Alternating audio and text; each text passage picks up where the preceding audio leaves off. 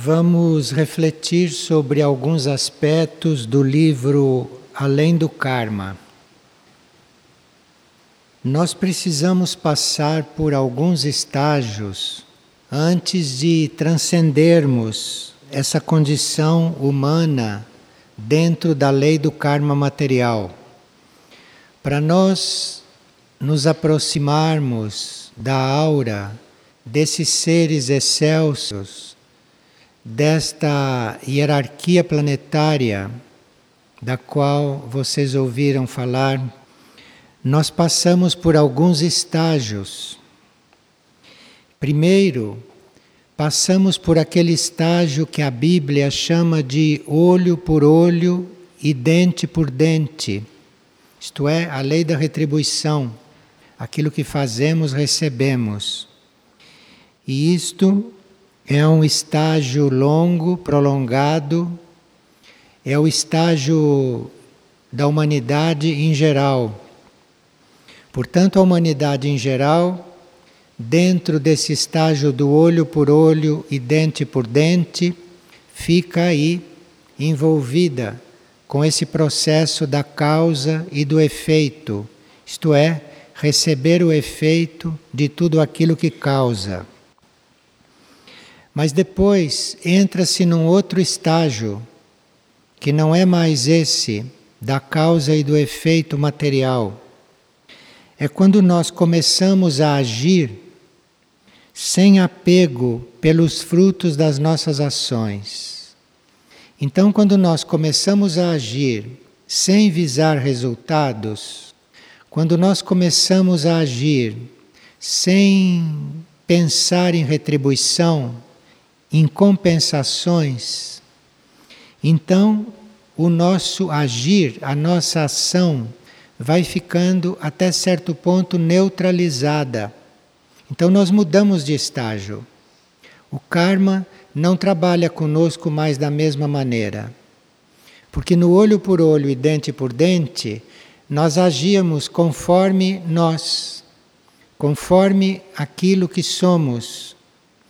E neste estágio de agir desapegado do fruto das ações, nós já começamos a agir mais pensando no outro. Passamos a agir mais com referência a coisas que não são exatamente para nós. E depois vem um terceiro estágio. Depois que nós passamos a agir sem visar o fruto das ações, sem necessitarmos de reconhecimento, sem necessitarmos de coisas em troca, então nós começamos a assumir realmente a vida de serviço e quando começamos a assumir a vida de serviço, muda também o nosso relacionamento com a lei kármica. Aí isto passa por uma outra mudança. Se nós assumirmos uma vida de serviço, o karma não funciona mais conosco na lei da retribuição pura e simples, mas aí entram outros fatores, entram outras nuances que mudam o nosso relacionamento com esta lei do equilíbrio. E se nós subimos nesta escala de primeiro agirmos sem visar frutos, depois agirmos simplesmente por serviço, desinteressadamente, depois assumindo esta vida de serviço, então podemos começar a agir não por estas coisas, mas podemos começar a agir como preparação a uma vida futura. Isto muda completamente, de novo, o nosso relacionamento com a lei. O nosso ser e a vida em geral tem um futuro, uma visão futura, e nós começamos a agir com respeito a este futuro. Então o karma já responde diferente. A lei do karma trabalha diferente conosco. E depois nós temos ainda um outro estágio para estarmos diferente dentro desta lei, que é o agir pela glória de Deus.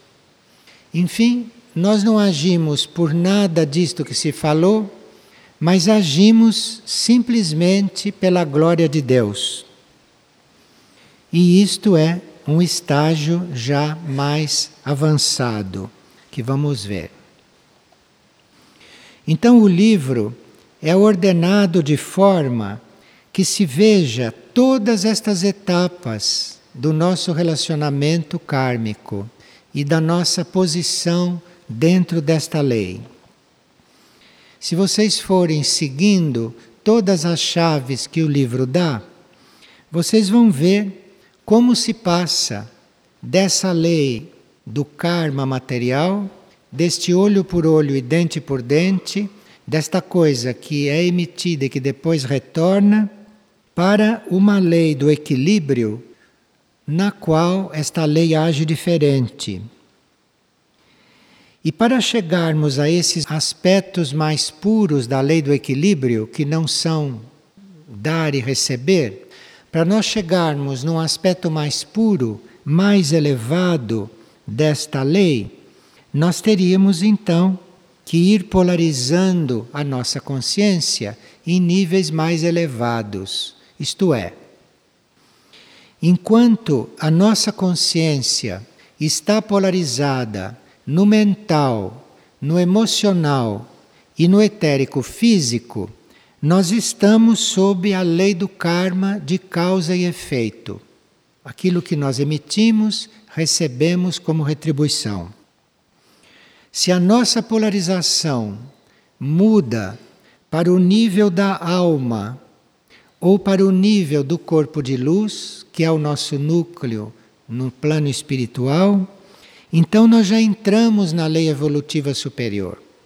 Nós, polarizados na alma, não obrigatoriamente vamos receber o que plantamos, não obrigatoriamente vamos colher o que plantamos, mas vamos fazer da nossa vida uma trajetória ascendente, sem interrupções, sem aguardarmos retorno de nada polarizados na alma ou polarizados no corpo de luz, então nós estamos na lei evolutiva superior, que é irmos sempre para a frente e sempre para o alto, sem interrupções. Agora, se nós estamos já polarizados acima da alma, se a nossa intenção, a nossa polarização, a nossa busca já é uma busca superior, se nós já estamos buscando a mônada, o espírito, ou o regente, esta força que une todas as nossas sete mônadas, então nós entramos nos aspectos mais puros desta lei do equilíbrio. Então já não tem mais nada a ver com isto que se descreveu.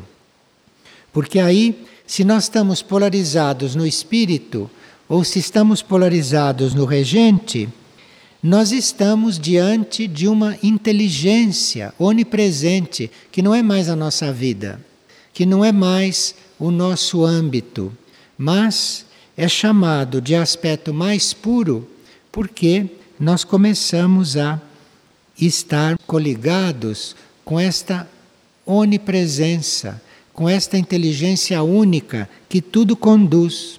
Então, o nosso relacionamento com esta lei do equilíbrio não é mais kármico material e nem é mais só esta trajetória ascendente nossa, mas é um relacionamento com esta consciência, com esta inteligência onipresente.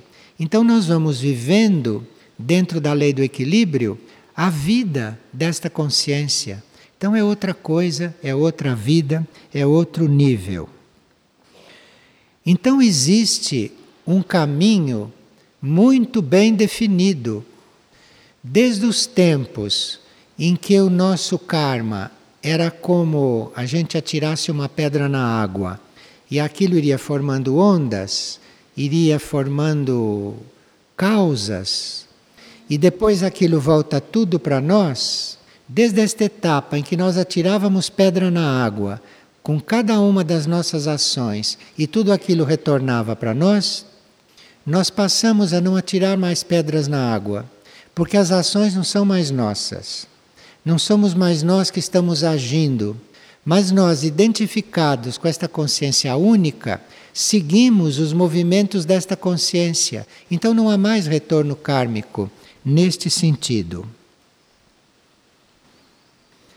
Estas coisas que nós fazemos, sentimos ou pensamos, voltam para nós, na lei do karma material, que é o caso da grande maioria, isto volta para nós não como castigo e nem como prêmio.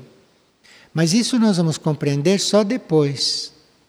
Quando nós agimos, isto volta para nós. E nós, com a consciência que temos nesse nível, achamos que fomos premiados ou achamos que fomos castigados.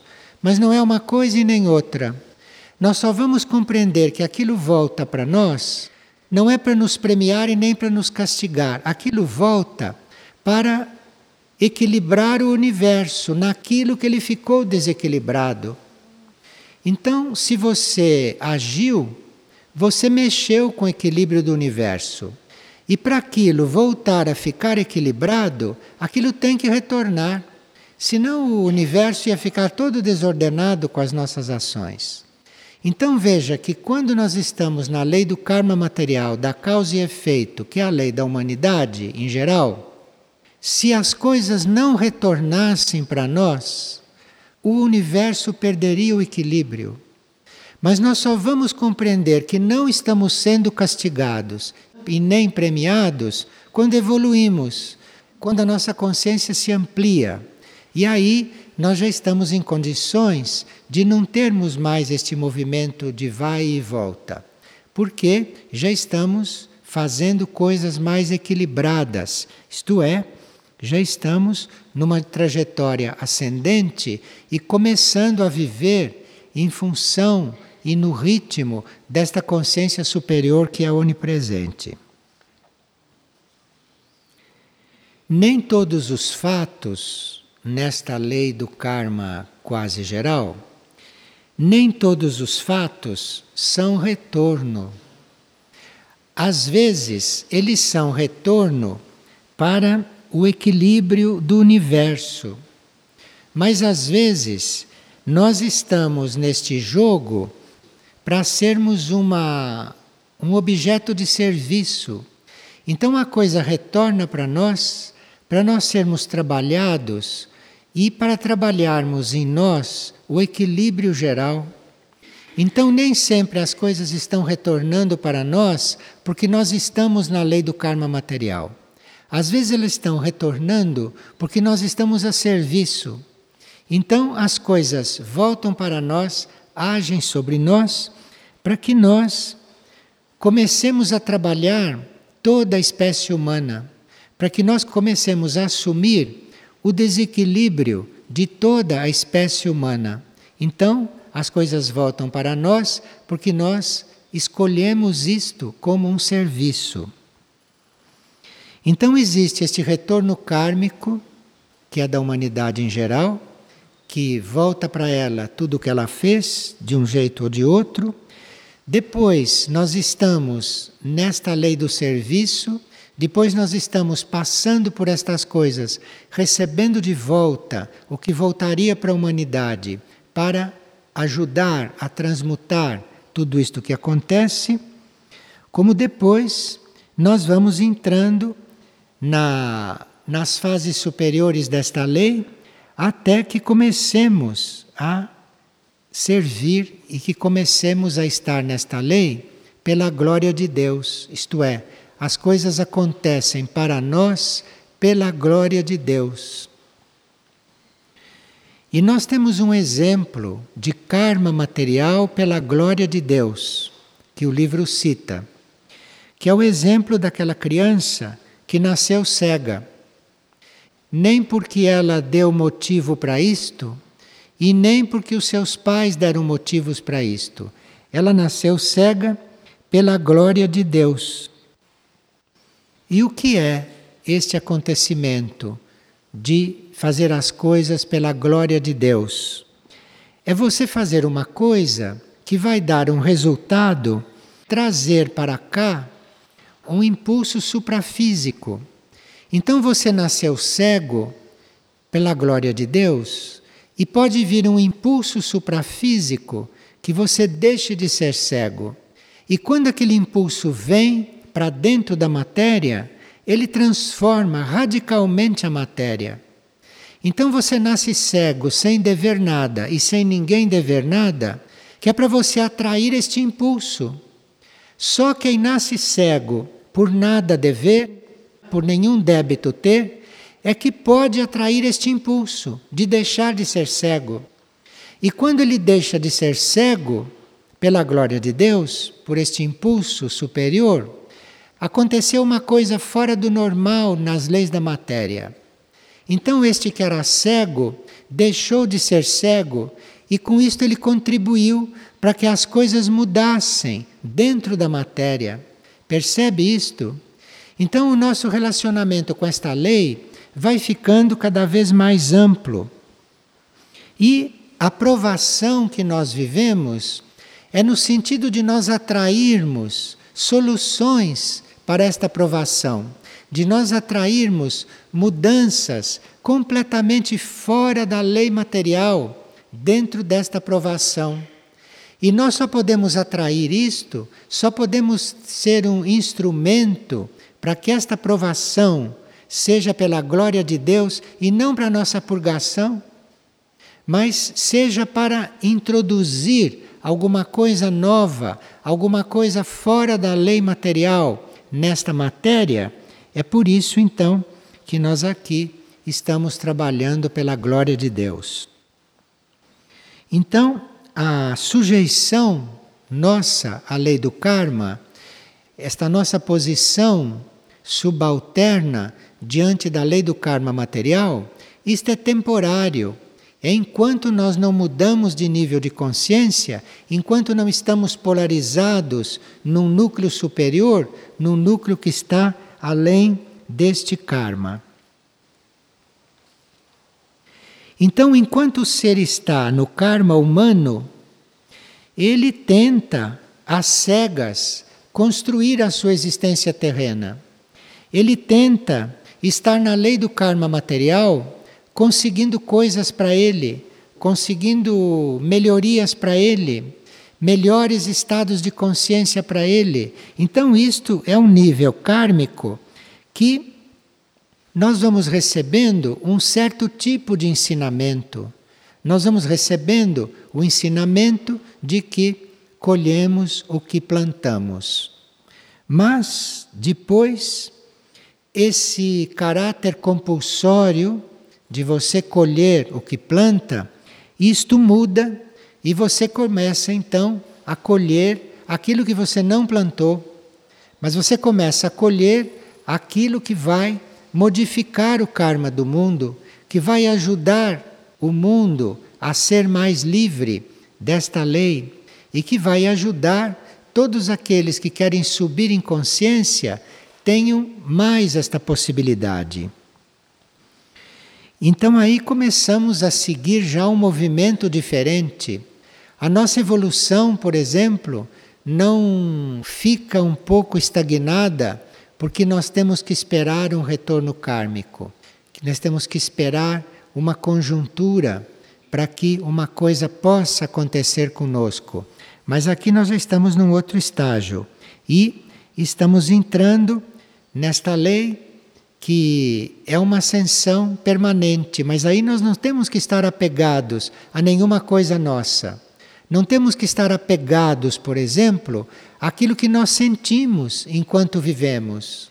Enquanto vivemos certas situações, se nós sentimos aquelas situações, se nós entramos em conflito com aquelas situações, se nós padecemos com uma situação, se nós padecemos moralmente, nós ficamos presos ao retorno que aquela situação vai nos trazer. Nós não estamos livres, não estamos liberados. E enquanto estamos neste conflito, não estamos subindo, não estamos ascendendo. Temos que primeiro parar com este conflito para darmos um passo. Então aqui nós já estamos já compreendendo certas coisas e, portanto, nos liberando de outras.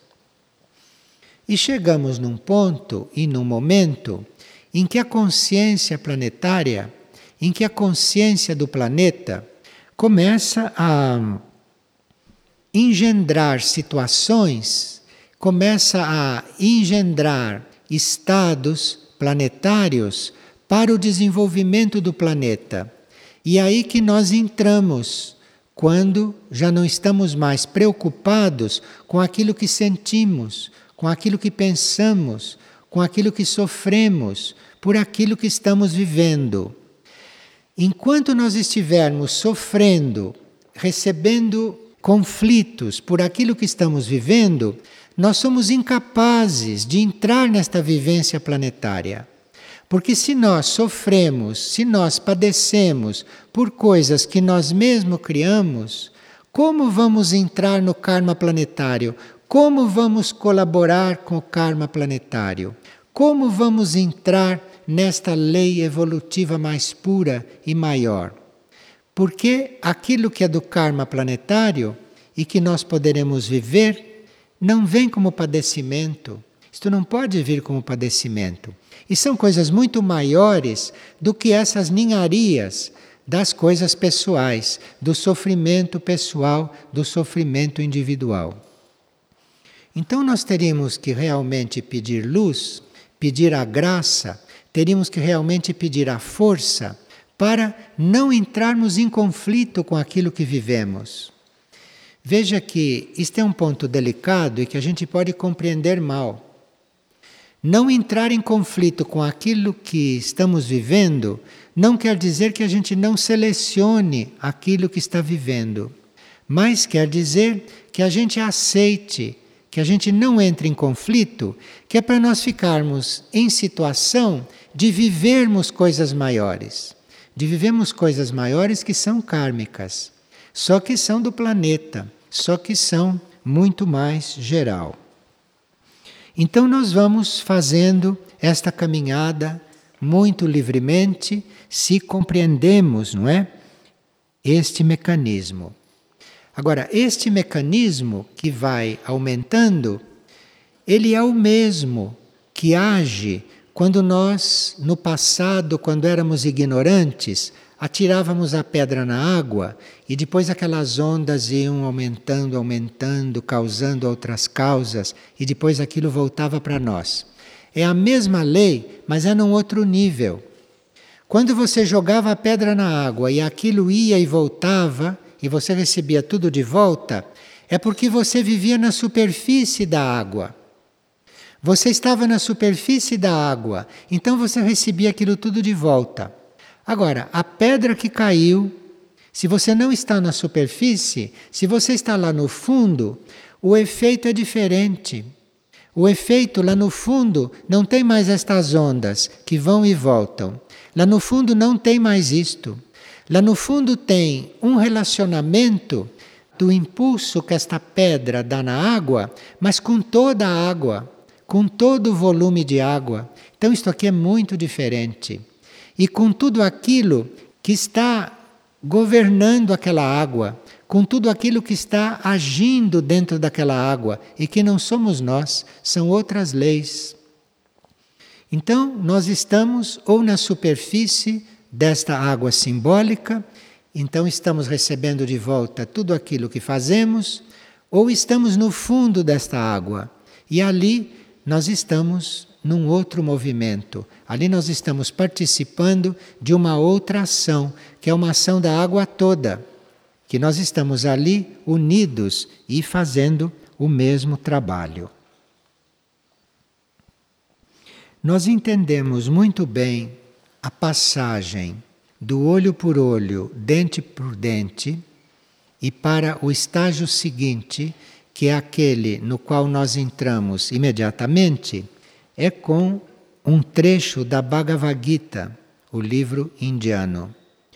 Porque a Bhagavad Gita está num nível diferente do nível da Bíblia.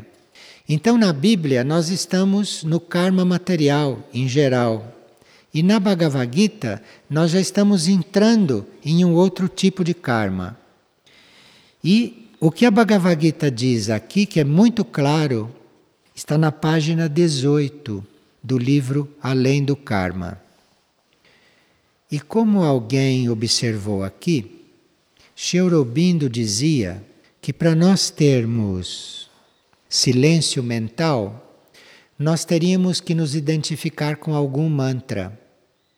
Então, quando perguntavam como é que a minha mente pode silenciar e eu deixar de criar karma mental, porque o karma do pensamento é até muito mais forte do que o karma da ação física.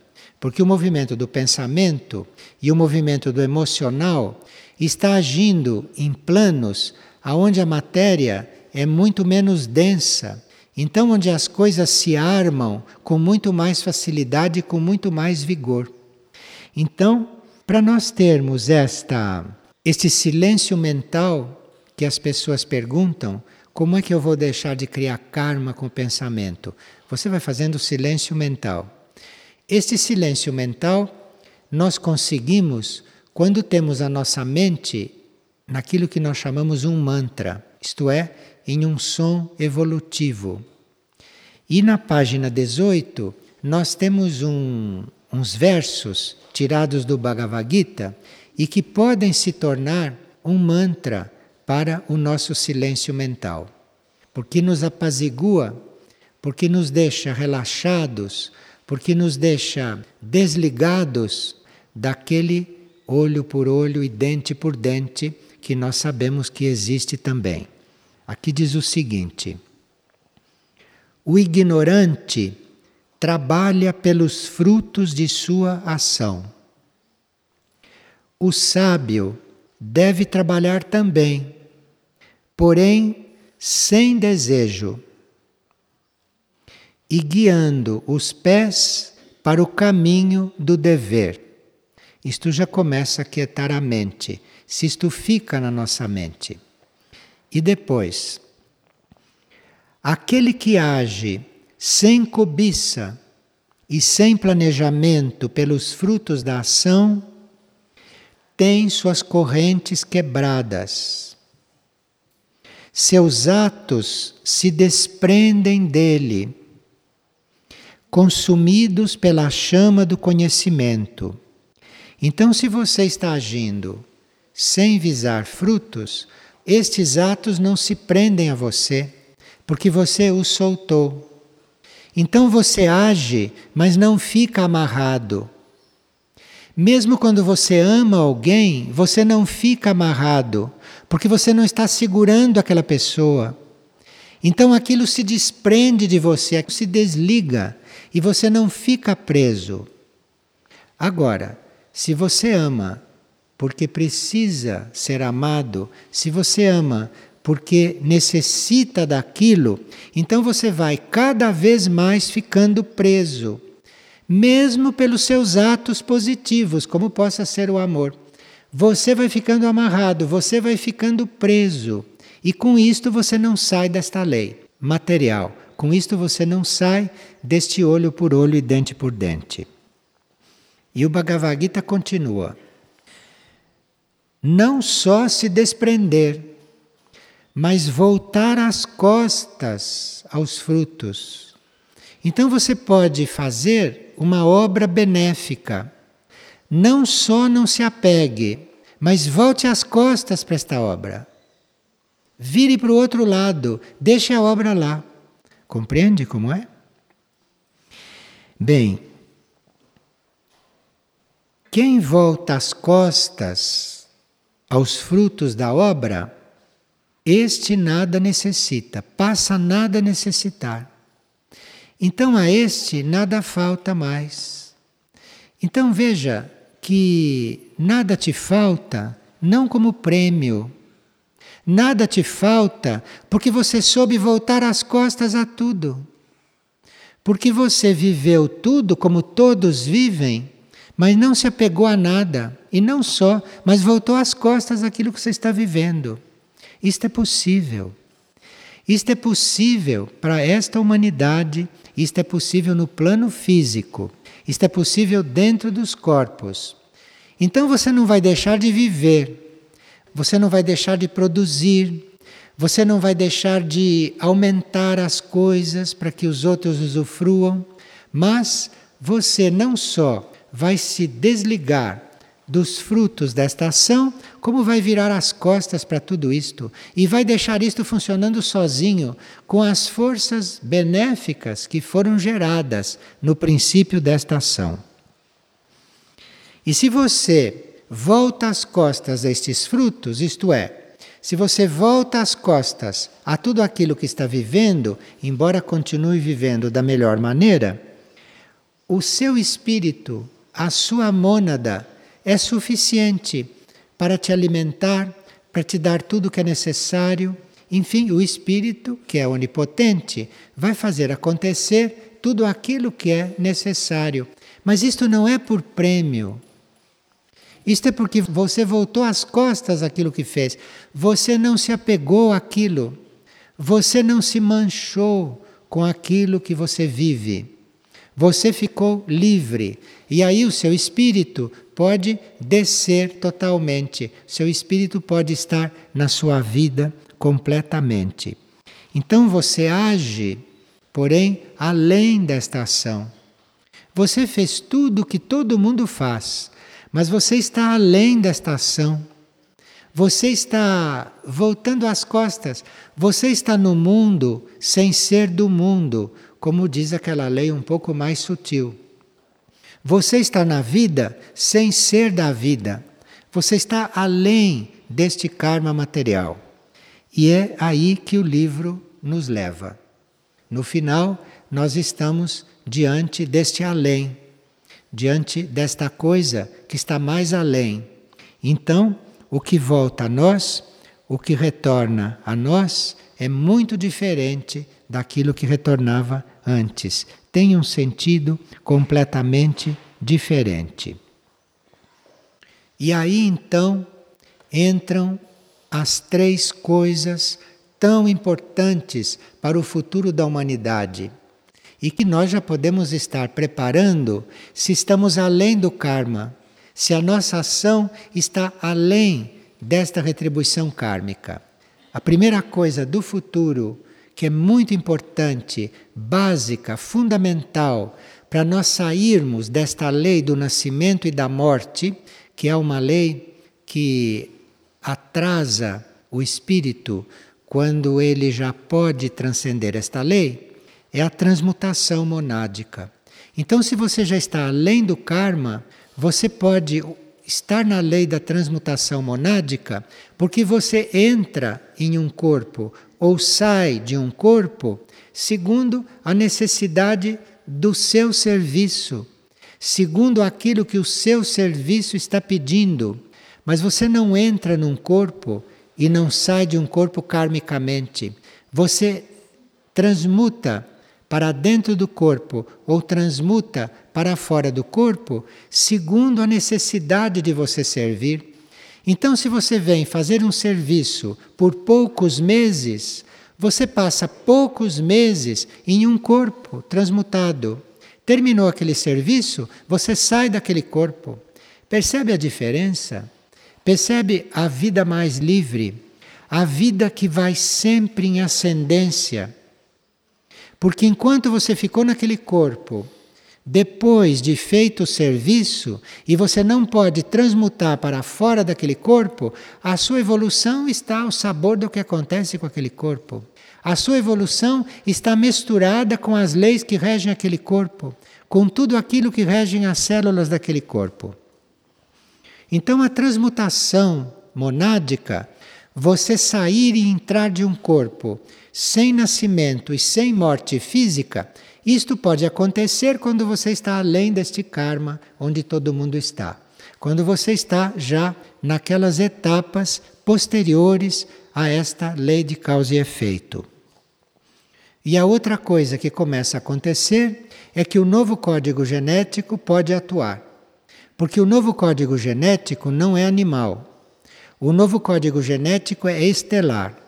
E este novo código genético pode desenvolver os seus novos centros, os centros do consciente direito, com todo o desenvolvimento que ele pode produzir, é se você está de costas para tudo isto que é a parte material, para tudo isto que é o retorno das coisas, para tudo isto que são as coisas humanas, enfim, quando você está além de todos esses movimentos. E o consciente direito, que só pode ter o seu desenvolvimento máximo além deste karma, além destas leis. Isto é, você estar já vivendo, você já está convivendo, unido a essa inteligência onipresente, a esta inteligência superior, que não é mais você. É você se sentindo, se encontrando unido a isto. Mas, como vimos, enquanto existe apego ao que você está sentindo, enquanto existe apego às suas ideias e preconceitos, enquanto existe apego àquilo que o corpo está vivendo ou que os corpos estão vivendo e que devem viver mesmo, enquanto existe apego a isto, enquanto existe identificação com isto, enquanto você não entrega isto como se todas essas coisas estivessem sendo vividas por um outro, você não tem ingresso nesses outros níveis da lei. E fica ao sabor desta causa e efeito. Fica aqui ao sabor disto que você produziu e que você deve receber como retorno. O livro Além do Karma, para nos ajudar nesse esclarecimento, cita o exemplo da aranha que tece a teia. Se fosse um de nós tecendo aquela teia, daqui a pouco nós já estaríamos enrolados naqueles fios já não poderíamos mais levantar o pé dali. E como é que a aranha tece aquela teia e não fica na teia? Como é que esta aranha age e ela continua se movendo? Nós temos que ser como aquela aranha dentro desta lei do perfeito equilíbrio. Mas nós estamos nos envolvendo com aqueles fios é enquanto estamos no apego, no ego, no envolvimento com o karma material. Depois nós vamos tecendo a teia segundo um modelo, segundo um desenho, segundo uma vibração que é o desenho do universo. Tecemos a teia por maior que seja, por mais forte que seja, por mais perfeita que seja, mas seremos sempre aquela aranha que está aí livre da teia que está tecendo, desobrigada, desobstruída de tudo aquilo que ela mesma está sendo um instrumento para que seja armado. Mas aquela aranha não só não está pegada, mas ela não está identificada com aquilo e ela está agindo dentro de uma energia que está no universo, que está construindo tudo e que constrói também aquela teia. Agora, para que, que aquela teia vai servir? Isto, a aranha pode pensar que é para caçar insetos. Mas será que é para isto? Então o livro nos coloca muitas interrogações, muitas perguntas. E assim, de pergunta em pergunta, a gente vai chegando em um outro nível de consciência, vai chegando em um outro nível de compreensão.